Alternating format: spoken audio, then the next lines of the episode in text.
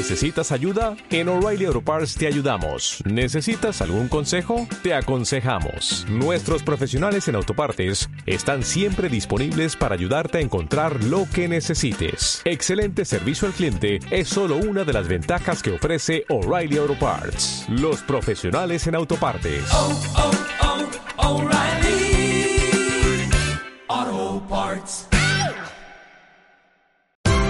Esto es una producción de Mindalia Televisión y Mindalia Radio, audiovisuales sin ánimo de lucro de mindalia.com, para aportar conocimiento y crear conciencia.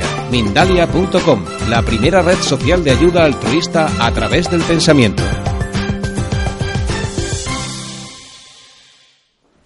Señoras, señores, queridas hermanas, queridos hermanos espiritistas, nuestros votos de mucha paz. É notável psicólogo espanhol Emílio tuvo a oportunidade de apresentar à humanidade uma obra extraordinária. Conhecido como Mira e López, este homem extraordinário ha intentado penetrar no ser humano de uma forma muito especial. A obra desse psicólogo e médico Emílio Miguel López é considerada uma das mais notáveis da psicologia do século XX. Atual, em este momento, o pensamento de Miguel López nos invita a reflexionar ao respeito da criatura humana. O grande problema do ser humano é o próprio ser humano. Para interpretarlo surgiu a filosofia.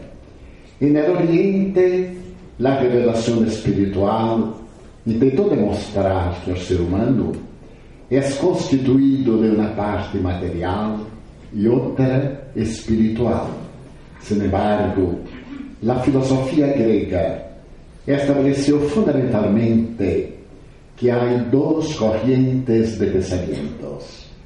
A corrente de natureza atomista e aquela idealista.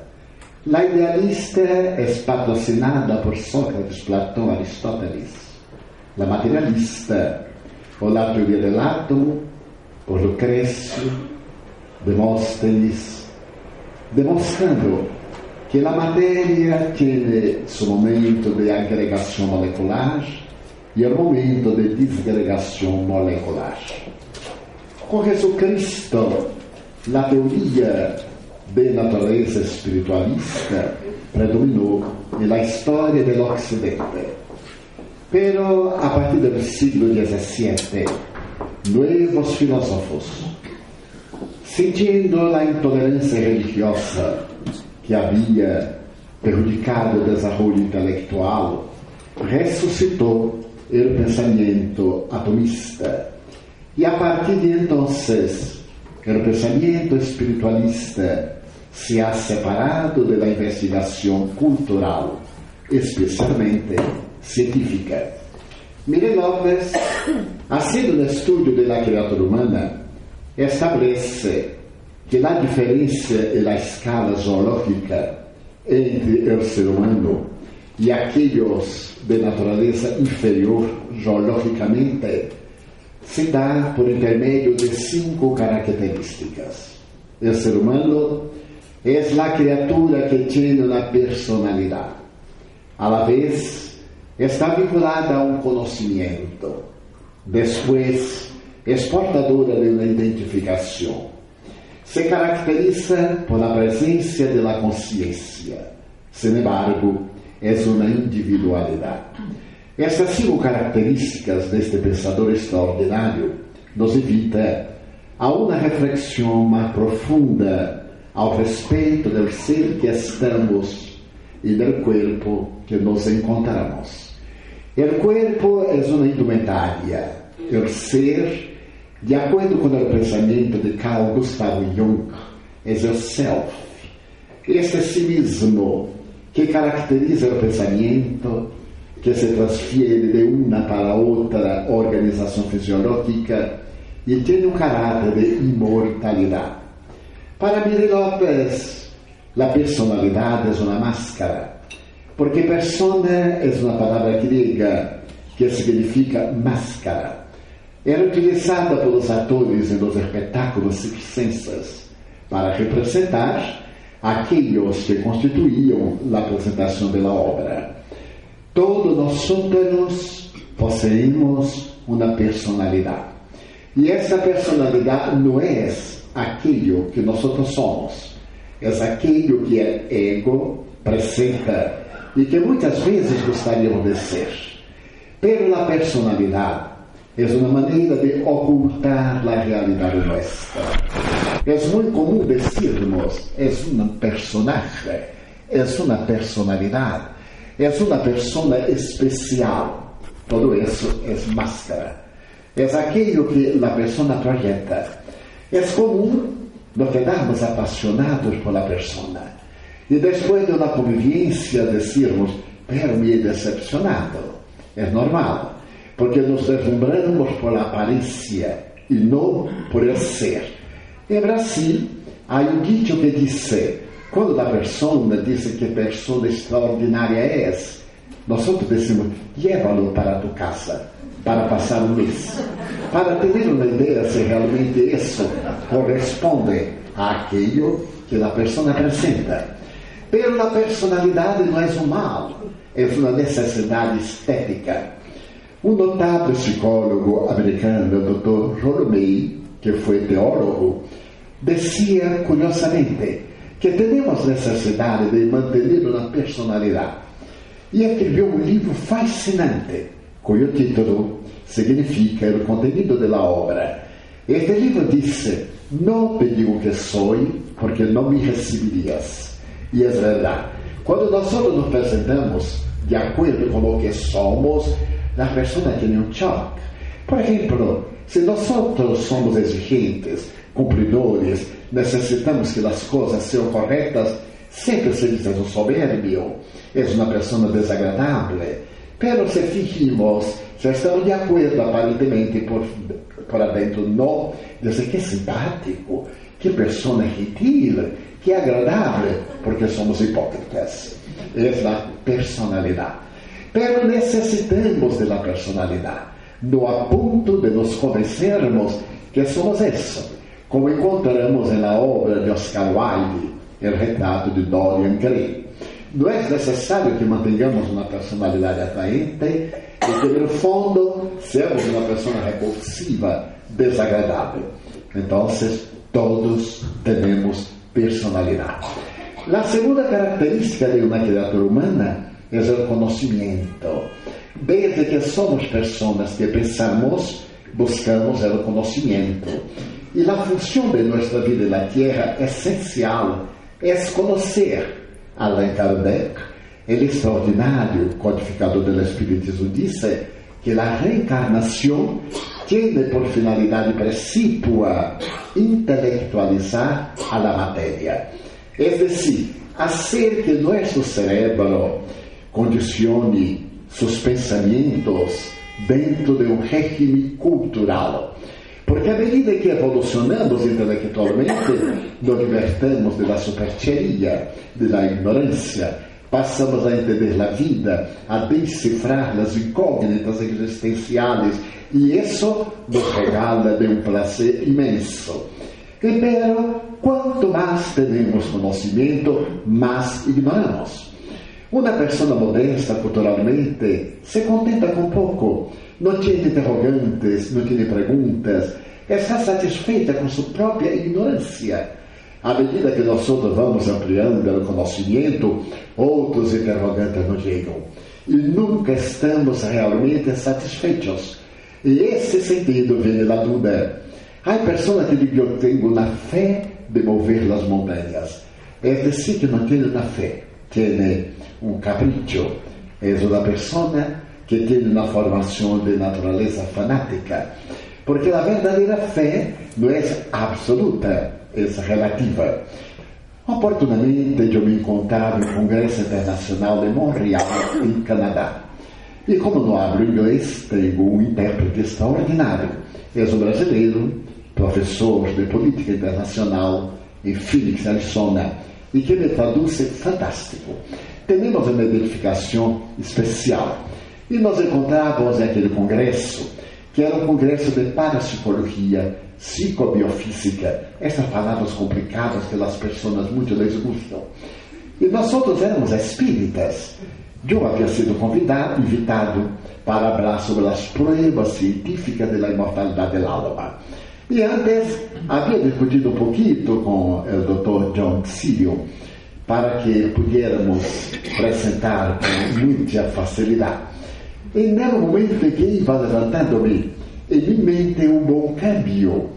E ao iniciar, conforme havíamos combinado, me fiz uma ideia estúpida e se dar-me conta, depois da saludação, eu disse: Eu não creio na imortalidade da alma. E a gente me mirou e ele se assustou e me disse bajito: Estás louco?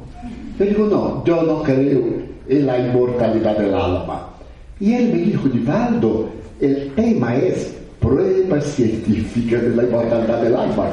E tu vienes dizendo que não crees na imortalidade da alma. E eu lhe disse, não, não creio, não, não traduzco. Então você foi falar inglês. E será uma tragédia. Ele me mirou e disse, ele não crê na imortalidade. Eu não creio. Todo o público sorriu. E esse momento eu digo, não, eu não creio. Eu sei que a alma é imortal. Porque crer é transitório, saber é permanente. Quando eu miro, por exemplo, um outdoor e sei ler, digo, não vou ler, já não leí. Pero crer hoje, amanhã pode não crer mais. E muitos que não creem hoje, amanhã passam a crer. Então é muito importante ter dúvidas. Dúvidas saudáveis, naturalmente, interrogantes, para ampliar o conhecimento. É uma característica da criatura humana. E mesmo quando alguém nos diz, eu não sei nada, tem conhecimento de sua ignorância. É uma forma de conhecimento. A terceira característica da criatura humana é a identificação.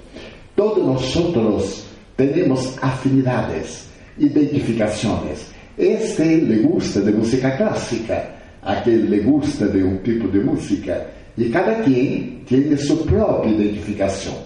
Quando estávamos aqui antes da charla, cada quem dialogava com outro com quem tem afinidade. É uma identificação. A identificação é típica da criatura humana, é perjudicial quando essa identificação é fanática e a pessoa se faz egotista, crendo de uma maneira imperfeita que é portadora do conhecimento absoluto e que se identifica com a coisa melhor que há no mundo. É uma característica de um biotipo inferior. Porque quando pensamos que temos o melhor, que somos os melhores, estamos profundamente equivocados. Porque sempre há pessoas abaixo de nós e arriba de nós por vários aspectos. A quarta característica da criatura humana é a consciência. Durante muitos anos, a psicologia confundia consciência com conhecimento. Era normal dizer, é uma pessoa de consciência. E por quê? Porque é um doutor, um PhD. Então, é uma pessoa caracterizada por uma grande cultura, hasta que a psicologia separou de todo indivíduo que tem conhecimento possui consciência. Consciência, no sentido psicológico, é esse discernimento, valores éticos. A consciência foi classificada mais ou menos nos anos 50 por Carl Gustav Jung, esse notável neuropsiquiatra, autor e criador da psicologia profunda ou analítica quando explicou que a consciência é um fenômeno peculiar da criatura humana. E há um momento na vida em que nós adquirimos a consciência. Esse momento é quando o ego toma conhecimento de nossos contenidos psíquicos, del self. É decir, quando me dou conta que sou um ser que tem necessidade de definir, de apresentar características desta e de aquela natureza. Por exemplo, quando nós temos o valor de saber o que é correto de aquilo que não é correto, quando sabemos o que é o bueno e lo praticamos, de aquilo que é o malo e não lo praticamos. Então, este é um momento de consciência. Sin embargo, todas as pessoas possuem consciência. Se não em um nível superior, por lo menos temos consciência de que somos seres humanos. E a consciência, por isso, é dividida em quatro níveis.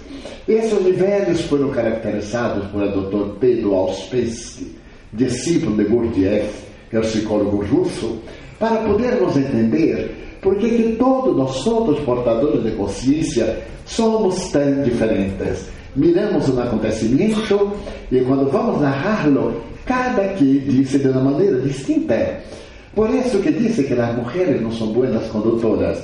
Eu não concordo. Porque quando elas põem a mão, tanto pode ser para dobrar à esquerda, como está apresentando um negócio, um traje, um sapato, alguma coisa. E já tenho um amigo que é tremendamente inimigo das mulheres condutoras. Estávamos em Portugal, na cidade de Porto, e ele ia dirigindo. Quando adelante estava alguém ele disse: Mira, é uma mulher. Que tragédia, mira como conduz ela. E a esposa, muito feminina, sempre está peleando com ele. E ele disse: Vou fazer um ultrapassagem solamente para lhe produzir um choque e ela nunca mais volverá a conduzir automóvel. Nós nos quedamos sorrindo e ele hizo na puerta, pero quando miramos, não era uma mulher, era um homem de cabelo largo. E então eu dije, mira Antonio, não é uma mulher nobre, pero é um homem com alma de mulher. Era a explicação que dava. Então, todos temos consciência. E quando vamos explicar, não explicamos de acordo com o que vemos, senão conforme interpretamos. Por isso que os juris, os jurados, há um problema muito grave, porque vão 10 testemunhas, ou 10 testigos, e cada quem diz de uma forma especial. E cada quem está dizendo a verdade, sua verdade. Por isso que na psicologia da verdade há três verdades: a verdade minha, a verdade sua e a verdade não alcançada, que é a verdade do todo. Por ello, Auspensky dizia que há um primeiro nível de consciência, uma consciência dormida, uma consciência egotista, quando a pessoa pensa solamente em si mesma, quando todo que dizem eu, porque eu, porque é meu, minha família, meu filho, minha sociedade, todo é um nível de interesse imediatista, por de retraso. Esse é o nível de começo da evolução. Empero, a evolução é inevitável, porque a evolução se multiplica geometricamente. À medida que temos conhecimento, vamos multiplicando este conhecimento por mais conhecimentos e adquirimos uma expressão fantástica do conhecimento. E o primeiro nível é a consciência de sonho. A pessoa está trabalhando, pode prosperar, mas é muito egotista.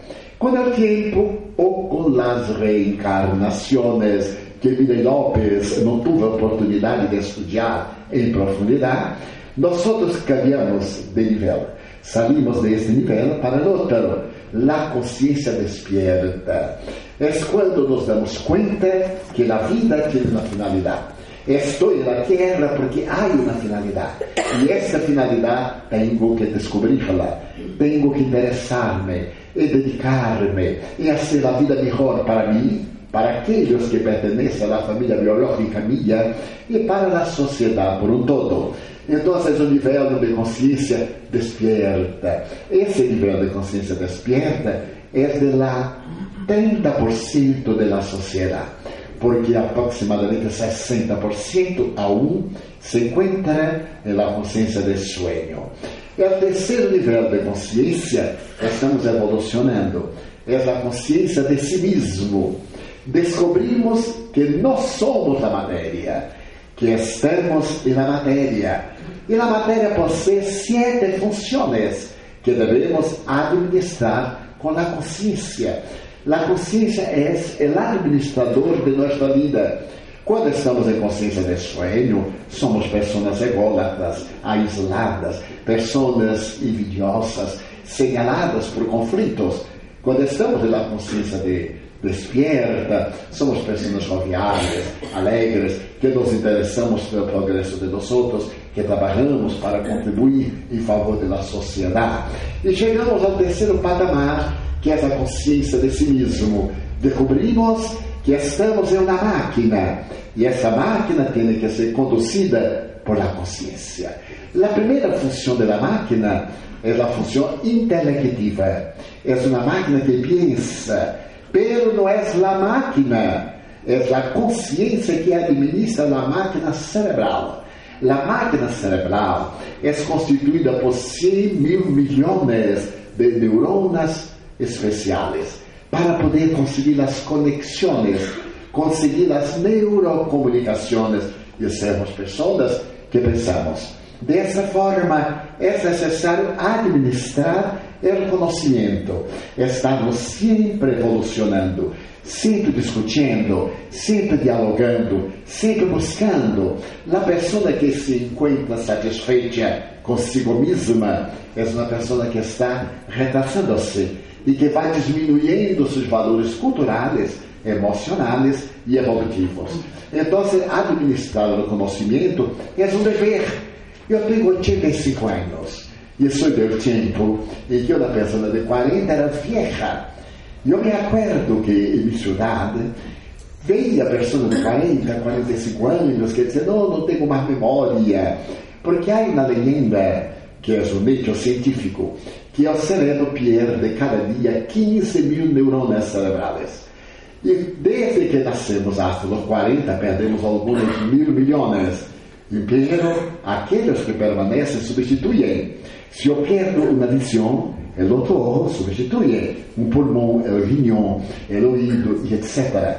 À medida que vamos perdendo lo, as neuronas, aqueles que permanecem sobrevivem. Además, nós temos 100 mil milhões e por mais que nos perdamos, eles permanecem aún em boas condições. Posteriormente, nos anos 60, uma pessoa de 55 anos já era idosa, já era vieja. Não estudava, não conseguia nada. E nos anos 70, uma pessoa de 60 anos era um macróbio, era uma pessoa vieja.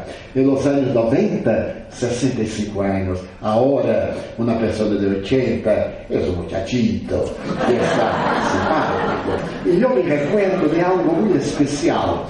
Quando eu tinha 11 anos, eu mirava o número de 25 e dizia, mira que viejo. Eu não vivi tanto. E subitamente cumpri 25 anos. E tuve um choque. Um de 40 e digo, bueno, 25 quizás, pero 40, Deus meu, vivi 40 anos é demasiado. E um dia me despertei com 40 anos, tive um choque emocional e caminhei para os 50. Bueno, 40 quizás, pero 50, meio siglo. É viver muito, meio siglo. E quando cumpri 50, eu tive um choque moral. Digo, ai Deus meu, eu estou com 50 anos. Pero saltei para 70 de mira. Esse viejito de 70 anos, rengo, com dificuldades. E me quedei surpreso. Passou rapidamente. Porque quando chegamos no período dos enta, enta, enta, como passou rápido. Aos 70, quando eu cumpri, me deu de 80 e eu, não, por Deus, 80 não chegaria lá. A hora que cumpri 85, eu miro de 90 e digo, olá, muchachito guapo, é? Chegaria aí. Porque como passa rápido, não nos damos conta. Eu vi um amigo que me disse, Edivaldo, somos amigos há 50 anos, callate. É um absurdo, 50 anos de amistade e estamos vivos. Pero que maravilha viver. Dessa forma, este estado de consciência de si mesmo desenvolve, sobretudo o intelecto. Quanto mais entendemos, mais queremos entender. Essa maravilha virtuosa de piano, um experto no conhecimento, está sempre buscando, buscando La segunda de la máquina es la emotiva, emocional. Todos nosotros somos feche de emociones. Hay personas que dicen no tengo emoción ninguna. Es un esquizofrénico. Y hay otros que dicen, ay, soy tan emotivo. Es un desequilibrado. Yo tengo una amiga que es muy emotiva. Es una amiga espiritista. Y ella propia me cuenta sus emociones. Se murió el esposo de una amiga nuestra. Y la viuda la telefoneó y dijo, vente al cementerio, vente a ayudarme en la capilla. Porque imagínate, la gente me pregunta de qué se murió, de qué se murió, y me quedo a veces aturdida. Y cuando ella supo, ya comenzó a llorar. Y fui llorando, tomó del coche, llegó al cementerio llorando, entró a la capilla llorando, se debruçó sobre el cajón y continuó llorando, hasta cansarse. Cuando se cansó, levantó la cabeza, miró y dijo, qué gente extraña. Y miró al muerto, no era. Entonces tuvo un choque, salió. Y entonces dio cuenta que había muchas capillas. Y en cada una había la puerta el hombre. Hasta que encontró su muerto. Entró y vino la viuda, le abrazó a ella. Y le preguntó, ¿tú no lloras? No, ya lloré, el muerto equivocado. Es muy llegar a este punto de llorar por alguien que no tenemos ninguna idea. Necesitamos de controlar la emoción. Una persona del tercer nivel controla la emoción. No es indiferente, porque sería un estado esquizoide, y tampoco no es llorar más que la viuda o quedarse más feliz que la novia. La tercera función de la máquina es la función del movimiento. El movimiento es controlado por el cerebro y tenemos que mantener una postura, una posición para poder sentarnos, para poder acostarnos. Los que estudian el sueño REM, los problemas del sueño, dicen que nosotros tenemos 20 posiciones de sueño. Qué curioso. Desde el feto, aquellos que duermen parece del feto, hasta aquellos que tienen la ala delta, que se duermen como si fueran volar. Entonces, es curioso que en ese momento necesitamos controlar nuestras funciones. Prácticamente casi todos tenemos problemas de la columna. Somos columnables porque tenemos problemas. Es de moda agora, ahora, tanto problema de columna, porque las sillas antes eran duras, un ángulo reto, eran fantásticas. Ahora hay sillas tan confortables, tan confortables, que quando sentamos não conseguimos levantar-nos. Eu fui vítima de uma situação dessa. Estava em casa de um amigo para uma comida e depois de uma comida increíblemente horrível, pero eu tinha que dizer, ah, mas que saboroso, que comida rica, que exquisita. É exquisita em português, porque exquisita em português é horrível. E exquisita em espanhol é fantástico. Então eu disse, que comida exquisita em português. Pero chegou o momento que meu amigo me disse assim, agora vino o mayordomo e me disse, vamos passar na sala do café. Para tomar o café teria que ir a outra sala. E fomos. E quando chegamos, aconteceu algo que espero não repetir-se nunca mais na minha vida. Porque meu amigo dijo, mira, Evaldo, é cadeira, uma silla ortopédica.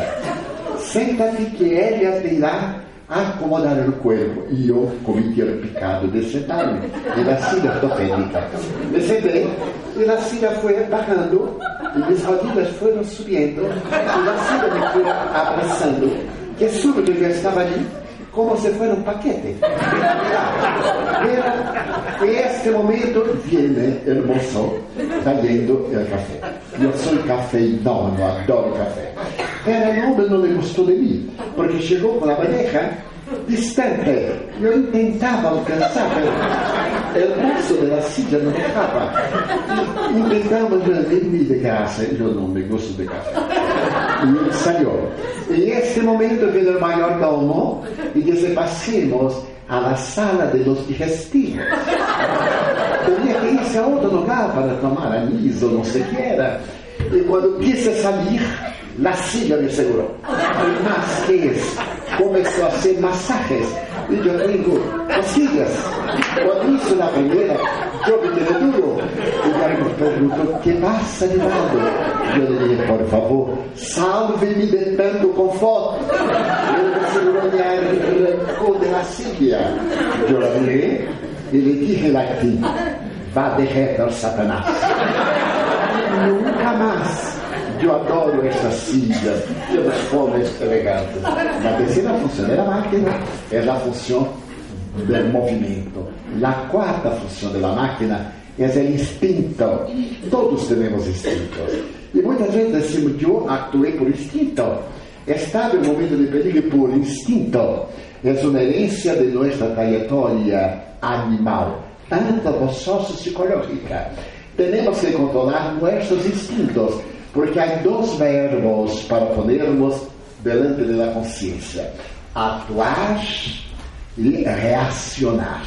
Por instinto reaccionamos. Nos pisam no pé e lhe damos um golpe. É uma reação. Quando nos pisam no pé, atuamos e lhe perguntamos: Olá, não te parece que tem uma cosita abaixo de tu pé? É meu pé. Saca-lhe o tuyo. Então, temos que controlar nossos instintos, porque eles nos levam à ira, nos levam ao medo e reaccionamos. E depois nos arrepentimos. É tremendo. A quinta função da máquina é sexual. Nós temos duas expressões orgânicas, a masculinidade e a feminilidade. Carl Gustavo Jung, estudando todos os fenômenos psicológicos da criatura humana, estabeleceu que temos arquetipos.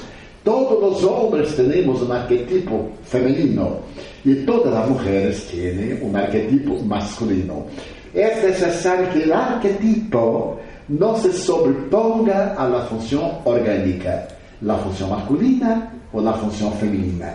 Se nós temos uma psicologia feminina e uma anatomia masculina, hacemos um conflito. Se temos uma anatomia feminina e temos uma psicologia masculina, hacemos um conflito.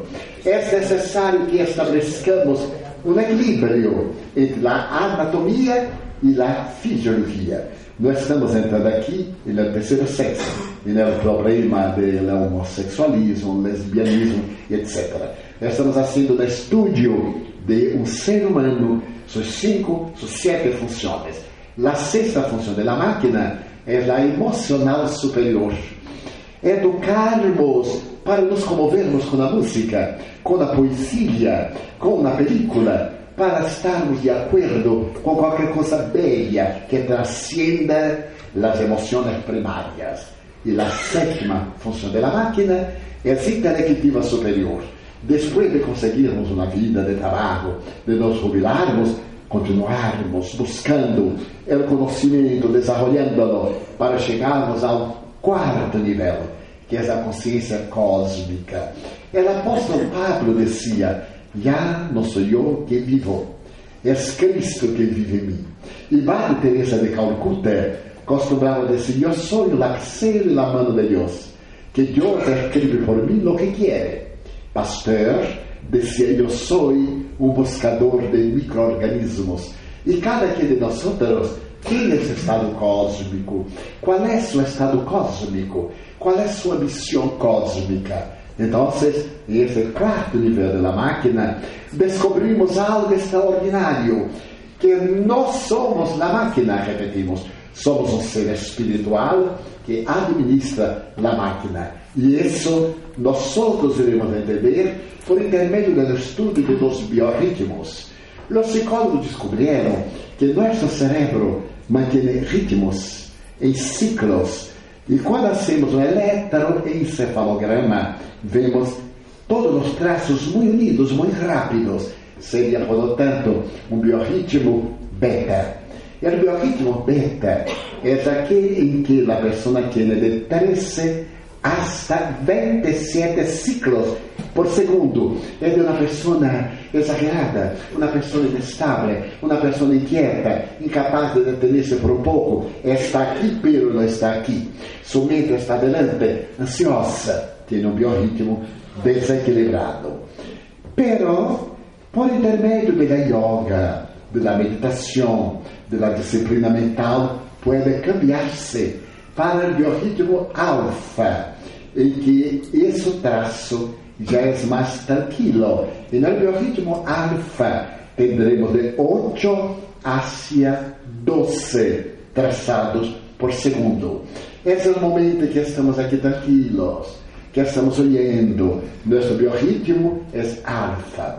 Pero há pessoas que vivem em biorritmos alfa muito interessantes, especialmente se são muito intelectuais. Albert Einstein estava um dia em seu laboratório estudando a equação que nos hizo célebre e se quedou três dias, três noites trabalhando com dados matemáticos, científicos experiências.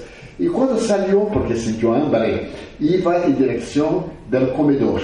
E no caminho encontrou um discípulo, um aluno, que lhe perguntou qualquer coisa e ele se detuvo.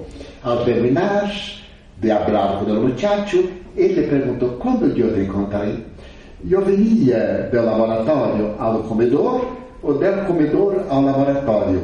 O muchacho que era mais distraído que ele, disse: Professor, tu venias do comedor. Ai, graças, já ia almoçado.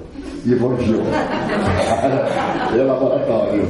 Então, chamamos isso distração da memória. A memória é fascinante o estudo da memória. Diz, ah, estou perdendo a memória. Não, não, por enquanto. Colocamos o anteojo na cabeça e nos quedamos procurando o anteojo.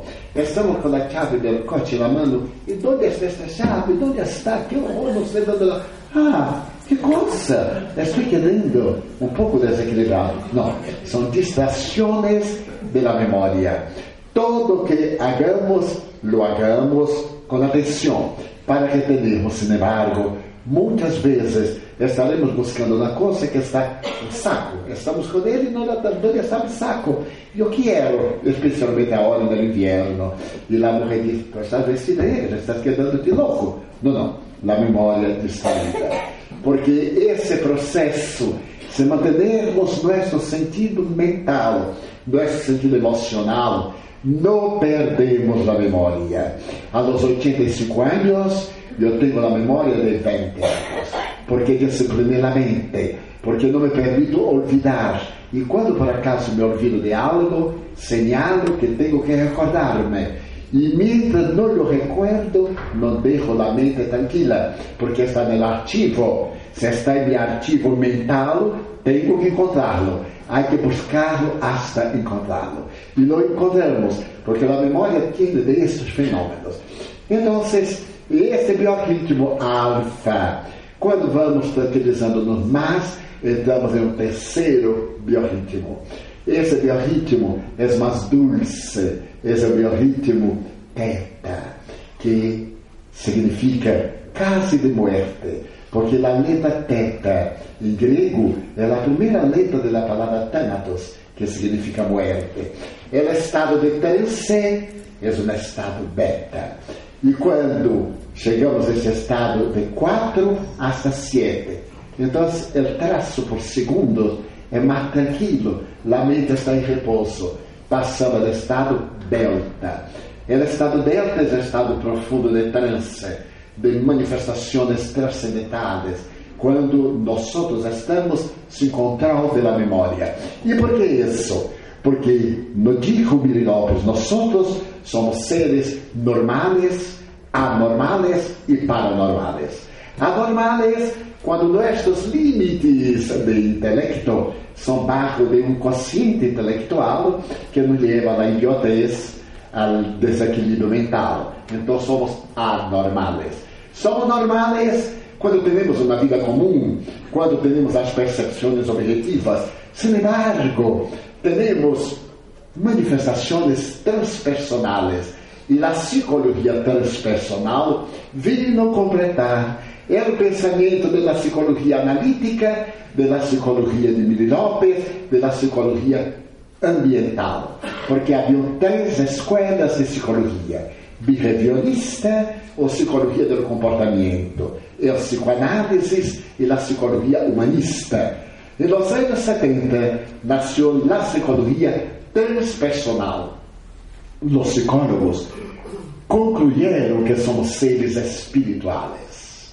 Esta conciencia que está por encima del cerebro es el ser que somos en el cuerpo en que nos encontraremos. Es la quinta característica de vida la individualidad. Yo soy un individuo que me utilizo de una persona, que tengo conocimiento, que me identifico, que sou possuidor de consciência. E pero essa individualidade não se muere. É o espírito encarnado que vem na Terra com uma tarefa específica de evolucionar. E isso ocupa Allan Kardec, o codificador do espiritismo, que depois de estudar os fenômenos da metapsíquica, da paranormalidade, estabeleceu que somos seres imortais. E isso é enriquecedor. E que possuímos características de transpersonalidades, de trans fenômenos materiais. E a essa peculiaridade, Allan Kardec lhe deu o nome de mediunidade.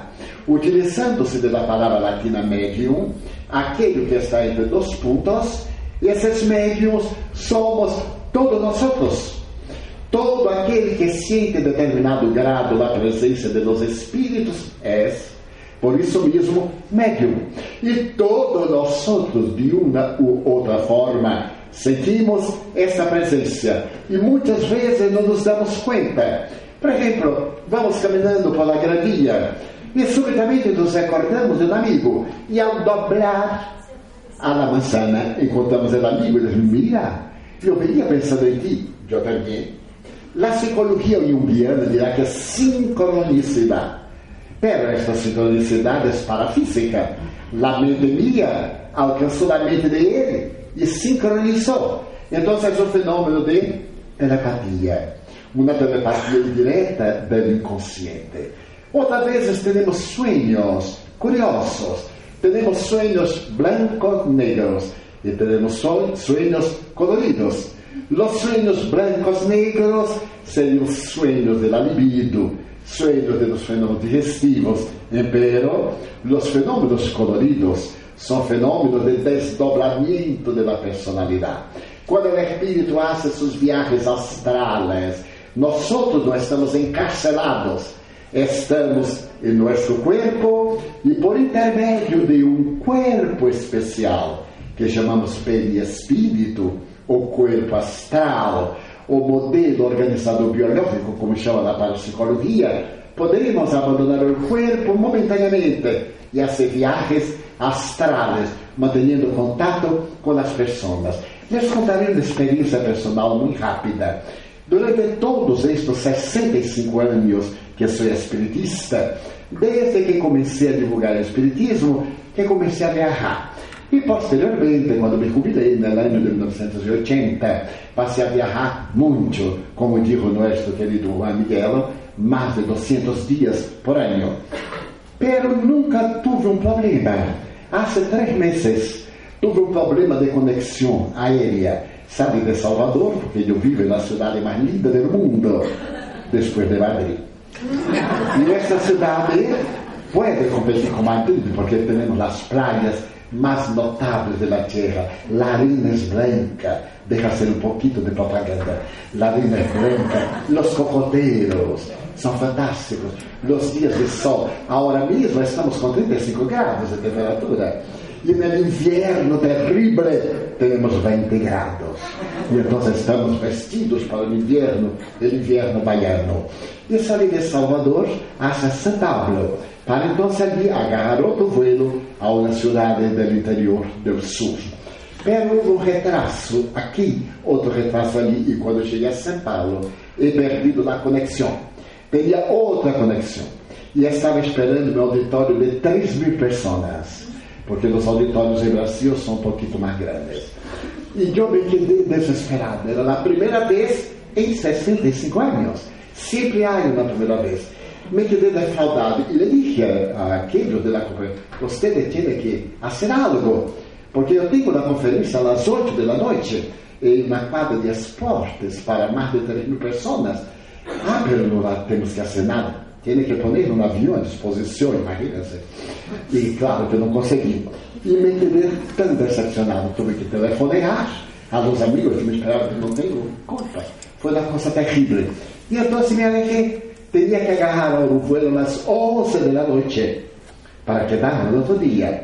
Me alejé e me senté fundo da sala, pero tão decepcionado. E digo, Deus mío, você sabe que dependeu de mim. Eu me desperté a las 5 de la mañana, agarré un vuelo a las 7 de la mañana. Las conexiones no sucedieron bien. Y entonces coloqué la cabeza en la pared y tuve un desprendimiento. Por primera vez, un desprendimiento espontáneo. Eran 7.50 minutos. Entonces me sentí en una sala muy diferente.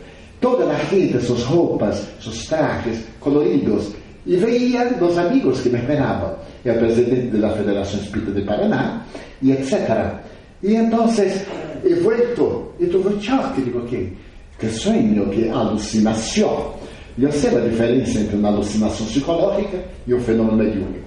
Às 8h15, ali, esse estado de prostração, he vuelto à sala. E me di conta que não era o estádio de basquetebol onde sempre hablo em aquela cidade. Era uma sala diferente, que tinham dois mezaninos e que a gente estava ali llena. E vai falar o presidente da federação. E oigo desse nosso Rinaldo se quedou em São Paulo. Vai chegar à meia-noite. Lamentamos muito, porque foi algo de conexões aéreas, voos cancelados e tal. Então, pido perdão porque serei que vou falar. E abriu. E eu, deslumbrado, escuchaba e decía, mira, que fantástico. E he vuelto a la normalidad. Entonces me quedé excitado, porque era un fenómeno de transporte mental, de deslocamento. Quando agarrei o vuelo a las 11 e chegando a la ciudad a las 12 de la noche, e os amigos e disse, Francisco, lo he visto dando la conferência. E le descrevi o salão, le hablé de como era o fenômeno, la gente que Deus mira, é verdade. Foi uma experiência fascinante de desdobramento da personalidade.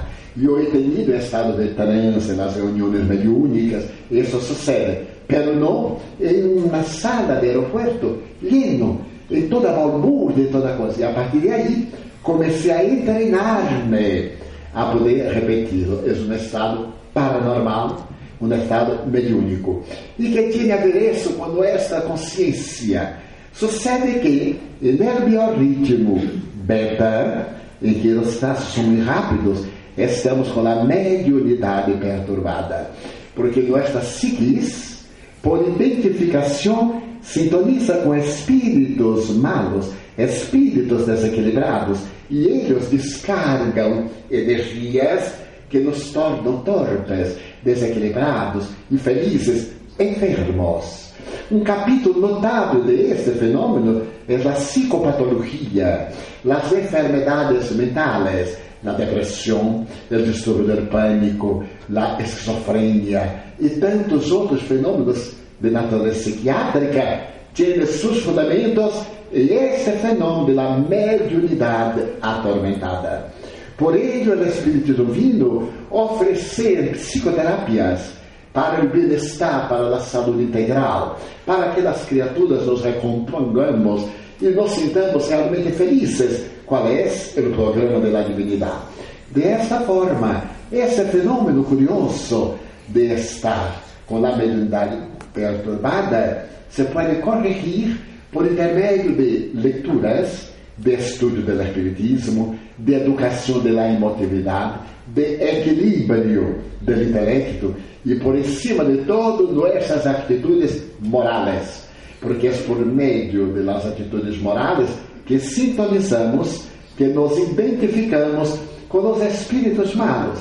Há em Brasil um dito que diz: Dime com quem andas e eu te direi quem eres. Aqui diria: Dime quem eres e eu te direi com quem andas. Aqueles que estão à volta tua. Há pessoas que me perguntam: Tu vês buenos espíritos a meu lado? Eu pergunto: Como é sua moral? Como é sua vida? Como são seus ideais? Ah, são buenos. Então, há espíritos buenos. Pero se não somos incorretos, há espíritos incorretos, porque é uma lei de afinidade. Então, nós somos possuidores de mediunidade. E a mediunidade é um fenômeno psíquico da alma que o corpo reviste de células para decodificar as vibrações espirituais e fenômenos de ordem emocional e de ordem material.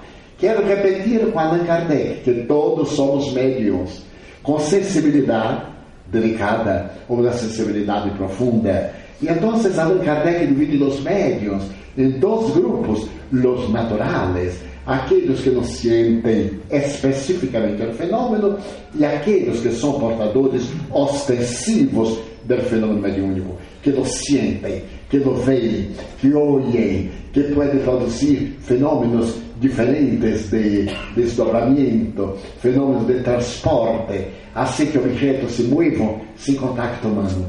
O Espiritismo chegou para ampliar nossa consciência, para nos dar uma característica que é nossa individualidade. E isso é fascinante. É que a morte não existe. O Espiritismo matou a morte, porque vindo de si que os seres queridos que ha marchado estão conosco. De acordo com o seu estado evolutivo, nos ajudam ou nos perturbam, contribuem para nossa felicidade ou dificultam nossa ascensão espiritual. O Espiritismo um capítulo novo na psicologia que lá transpersonal vino contribuir, demonstrando que há enfermidades físicas, enfermidades emocionais ou psicológicas, enfermidades psiquiátricas ou psíquicas, pero há enfermidades obsessivas. O número de pessoas portadoras de obsessão, de interferência de espíritos negativos, é mais grande de lo que podemos imaginar. Estamos mais cercados de espíritos que nossa imaginação pueda concebir. Os guias da humanidade dizem que somos hoje 7 mil milhões e 250 milhões de pessoas na Terra, pero no mundo espiritual somos aproximadamente 21 mil milhões de seres espirituais. Então, preparemos para que a Terra receba por lo menos uns 15 mil milhões. Se diz que a Terra está superpoblada, não é verdade. A Terra tem tanto espaço. Vê, por exemplo, o território brasileiro, que comporta metade da Europa, todo ele vazio, que poderia receber alguns mil milhões de pessoas sem qualquer perjuízo. Lo que domina a Terra é a envidia, o egoísmo. Estamos em crise, crise econômica. Pero a crise econômica não é real ela é resultado da crise moral, de governos arbitrários, de governos não honestos no mundo. Viu, por exemplo, o Brasil, que é a sexta economia do mundo. Fantástico! E não, a realidade é outra. Não conseguimos escola, não temos hospitais, não temos ajuda, temos problemas tremendos de miséria, porque vivemos em um mundo de aparência, um mundo de pessoas as pessoas apresentam uma coisa que não corresponde à realidade. Por isso, vino na ciência, porque o espiritismo é uma ciência parapsicológica. Allan Kardec dijo, é a ciência que estuda a origem, a natureza, o destino de los espíritos e as relações que há entre o mundo corporal e o mundo espiritual. Essa é uma ciência especial que tem na filosofia da vida. Essa filosofia de vida é preparar-nos para a plenitude, para a felicidade general. Muitas vezes me perguntam: que sientes tu aos 85 anos? E digo: não sinto nada, não sinto cansaço, não tenho nenhuma enfermidade. Sin embargo, já tive câncer, já tive problemas de paro cardíaco, já tive problemas tremendos, pero los he controlado todos com a mente, porque nossa mente é a fonte fundamental de nossa vida. E o Espírito vem dizer que a mente não é cerebral. A mente é o espírito que, ao dominar o cérebro, lhe impõe seus desejos, aspirações, suas necessidades. E por intermédio deste controle mental, conseguimos hacer de nuestra vida aquello que nos prometió Jesucristo. Es por ello que el espiritismo es la doctrina moral de consecuencias religiosas. ¿Y por qué? Porque nos induce a Dios, a la creencia en la bondad divina, reencarnación, a la oración. Nosotros traemos el hábito de las plegarias ortodoxas. La oración para nosotros es más que repetir palabras, es sentir el alma vinculada al Creador. Procurarmos mantener un estado de concentración con la divinidad para que nos solucione los problemas. E por ello nuestra mente é importante para nossa vida. Este é um momento de pessimismo em que quase todos nós estamos angustiados, dominados pelo periodismo que cada dia nos apresenta mais tragédia. É sexo, violência, desgraça humana. Então estamos quase aplastrados. Não devemos permitir que isso aconteça. Temos que levantar o pensamento para os grandes ideais adquirir a confiança que amanhã será melhor que hoje. Quando nós nos deixamos abater com os pensamentos pessimistas, com os pensamentos de pesar, entramos em depressão. O estado depressivo é resultado de um evento de vida. E temos que superar estes eventos de vida. Vosotros me perguntaréis, e alguém que tem hambre, como pode ter um pensamento superior? Confiando em Deus e lhe perguntando, que hacer ese momento difícil? No permitir que la rebeldía, que el odio, el rencor le tome cuenta del cuerpo, que va a tomar cuenta de la mente, de la emoción y de la organización fisiológica. Entonces, cuando Miguel López establece las cinco características de la criatura humana, dice que somos una individualidad y que nosotros completamos inmortal. La muerte no nos destruye, abre a porta para o mundo fantástico, para o mundo fascinante, porque nos permite retornar para dar continuidade à vida nossa. E eu tive essa encarnação na irmã que se suicidou.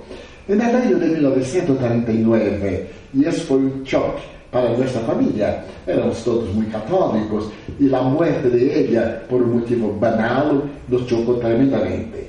A la sucessão de los anos, nos tornamos espiritistas todos. E sabíamos que nossa irmã estava sofrendo, porque o suicídio é o ato mais covarde da criatura humana. Pense suyo e não se recuerda de aqueles que lhe amam, querem solucionar seu problema e herem profundamente aqueles que estão vinculados por afetividade. E como não temos direito de destruir o corpo, que não é nosso, é uma donação da divindade, e no mundo espiritual sofrimos tremendamente. Pero Deus é amor e sempre permite que renascamos, que retornemos à terra. E quando minha madre se desencarnou, foi o momento dos mais nobres da minha vida, porque ela estava em coma. E subitamente abriu os olhos, me mirou e me disse: Hijo, tu papá está aqui. Eu veia a meu papá e a meus familiares. Tu papá está aqui. E Nair, minha irmã suicida, está também chorando e dizendo-me: Vente, mamã, vente para diminuir o dolor que sofro. Vente. Me vou, me disse mamã. Me vou e pero volveré. Porque agora tenho mais que certeza. Agora sei que a vida continua. E eu lhe dije, mamã, não vuelvas, porque tu sofriste tanto na terra. Tienes direito de ser feliz no mundo espiritual. E ela me disse, hijo, qual é a felicidade da madre? Não é a felicidade de seus filhos? Como tu e tua irmã todavia se encontram na terra, retornarei para ajudá-los. E então me quedei e he visto desencarnar. La he visto desdobrar-se do corpo por os pés como que os pés iam flotando. E sempre disse que há um hilo no ombligo. Não é verdade. Há um hilo no chakra coronário. Um hilo de plata. É a última vinculação. E lá é visto flotando quando os espíritos tomaram deste hilo e começaram a destruí-lo. E subitamente ela se pôs de pé e visto o guia espiritual tocar-la e seu corpo aí estava, e he oído Miguel Ana, Divaldo te contava uma história de São Francisco de Assis. ¿Te acuerdas? Era dormida. La miró y dijo, Juana. Sí, hija, estou esperando-te. Sí, Divaldo me contava que São Francisco, quando estava quase muriendo-se, seu querido amigo Fray Leon lhe perguntou: ¿Por que maltratas tanto este animalito que tienes? Tú tienes este animal que es tu cuerpo. Es necesario ser grato a Él, que te ha conducido por 44 años. Entonces San Francisco puso la mano, ay, mi jumentito, mi querido animal. E le contava a mamãe. E naquele momento, quando disse, agradece a esse corpo que te condujo por 86 anos. Ela lo mirou e llorando, eu também estava llorando. Ela disse, muitíssimas graças, meu animalito querido por me haver soportado por tantos anos. Muitíssimas graças. La he visto salir, preparamos el cuerpo, sepultamos. Anos depois, uns 10 anos, madre se me presente e me disse: Divaldo, meu nome de família é Bi. Bi, Nair, vai reencarnar-se. Como nós temos um hogar de ninhos, tínhamos 15 hogares para famílias artificialmente constituídas, Hoje temos uma população de 3.190 niños. Então, eu perguntei, onde irá reencarnar? Aqui na cidade de Salvador. Le perguntei, eu vou conhecê-la? Sim, irás conhecê-la. Pero não intentes cambiar o destino, ¿eh? Anos depois, três, quatro anos, chegou à portaria de nossa instituição uma mulher afrodescendiente com uma criaturita na mão. El portero me chama e diz: Mira, tio, está muriendo-se la niña. La niña estava delgadita, negrita, temblava de hambre. E eu lhe perguntei à senhora: Que passa? E ela me disse: Eu sou catadora de basura. E lhe dou com alimento, lhe hago uma sopa de papel, de papel, com sal, e lhe dou. Estamos morrendo-nos. De imediato le traje a nosso centro médico, que queda ao lado. Chamei a um dos meus filhos, médico e adotivo, e digo: que haremos? La niña está temblando de hambre, está morrendo. E eu não tio. Iremos dando-lhe leite, de a pouco nos lábios, lhe aplicaremos suero e ela e ela hija. Pero foi larga a história. Conseguimos salvar a minha. Tinha três anitos, pero tinha lábio leporino bifocal que era o efeito do suicídio. El veneno de que se utilizou le marcou o perispírito e relacionou com essa marca. Por lo tanto, a reencarnação da lei de causa e de efeito.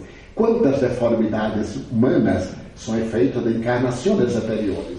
Le cuidamos. E quando estava um dia, eu, no jardim de infantes, ela, com cinco anos, mira para mim e diz: Didi, yo te amo. Yo tuve un choque. Porque me volví y dije, ¿cómo me llamas Didi? Todos me llaman Didi. Didi, yo te amo. Didi era como me llamaba mi hermana. La única persona en el mundo que me llamaba Didi. Entonces me senté, le puse mi pierna y ella pasó la mano en mi rostro y me dijo, Didi, yo soy Nair. Yo le dije, sí, yo sé que tú eres Nair. Didi, eu vou viver muito. Não. Tu eres suicida, como te recuerdas, e tendrás um tempo muito corto. De hecho, viveu por 100 anos e se matou com a pneumonia dupla. E nos anos 90, minha madre se me presente e me disse: Bi, Nair volverá, pero volverá normal, porque já resgatou suas deudas, seus débitos. E lhe perguntei: Eu vou conhecê-la? Sim porque há uma vinculação profunda entre mim e essa irmã minha. Ela está agora com cinco anos, é linda, parece com nós espanholas, é linda. Então, não tem nome de Naí, tem outro nome. Quando me viu, ela me mirou e me perguntou assim textualmente: Te acuerdas de mim? Não, não me recordo. Como não te recuerdas? E se pôs a rir. Entonces la reencarnación es este mecanismo que nos trae de vuelta los seres queridos y que explica el déjà vu, el déjà senti, ele já racontei. Miramos uma pessoa e sentimos uma simpatia, uma ternura e decimos, já te conosco de alguma parte. É um recuerdo de reencarnação. Miramos a outra e temos uma antipatia. O rancor são recuerdos de outras reencarnações. Então, é permitido explicar as incógnitas psicológicas dos desafios humanos e invitar-nos a um câmbio. E estes momentos difíceis, e este momento de transição de um mundo planetário de provas e expiações para o mundo de regeneração. É esta doutrina que temos o grande prazer, o honor de mais uma vez trair a nossos queridos amigos de Madrid. Tener este honor extraordinário, porque Espanha foi um dos países onde melhor se recebeu o Espiritismo, especialmente em Catalunha, onde estiveram os mais notáveis escritores espíritas do século XIX. Entre eles, José Maria Colavida, que foi chamado de Kardec espanhol. Também Madrid de todo o país tuvo um movimento espírita pulsante que durante o período ditatorial e hoje é uma fecha muito especial 150 anos de ditador Franco. Estou mirando no periódico que se suspendeu na celebração por motivos óbvios. Então, estamos despertando para uma nova era. Vendrá uma era de paz. Eu posso antecipar esta era de paz vivendo em paz em este momento. E gostaria de deixar um mensagem para vosotros, militares. Não permitas que a crise perturbe vuestra mente, vuestra emoção. Não permitais a desesperação. Mantened o sentimento de coragem. Pensad em Deus.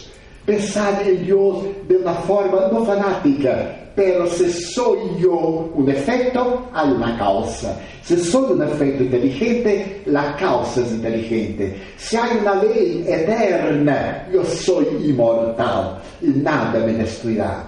Se estamos em um momento difícil, isso passa. Como passaram também nos dias felizes, nos dias agradáveis, nos dias tremendos de angústias, esses dias passarão e vendrá uma primavera, uma primavera de bendições, se todos cultivarmos o pensamento positivo, se todos hiciéramos um esforço para manter a paz interior, a emoção, a tranquilidade, cambiaremos o mundo, porque nos cambiaremos a nós mesmos. Um dia lhe perguntaram a Karamchand Gandhi, Senhor, qual é o caminho da paz? E ele disse, a paz não tem caminho, a paz é o caminho. Qual é o caminho da felicidade?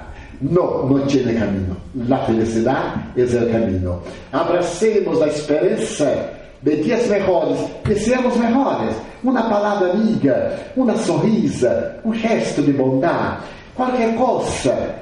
Hagamos algo, não quedemos com os braços cruzados, hagamos algo. Se a pessoa está desesperada, digamos, buen ânimo, ponte de pé. El dia é sempre novo cada dia.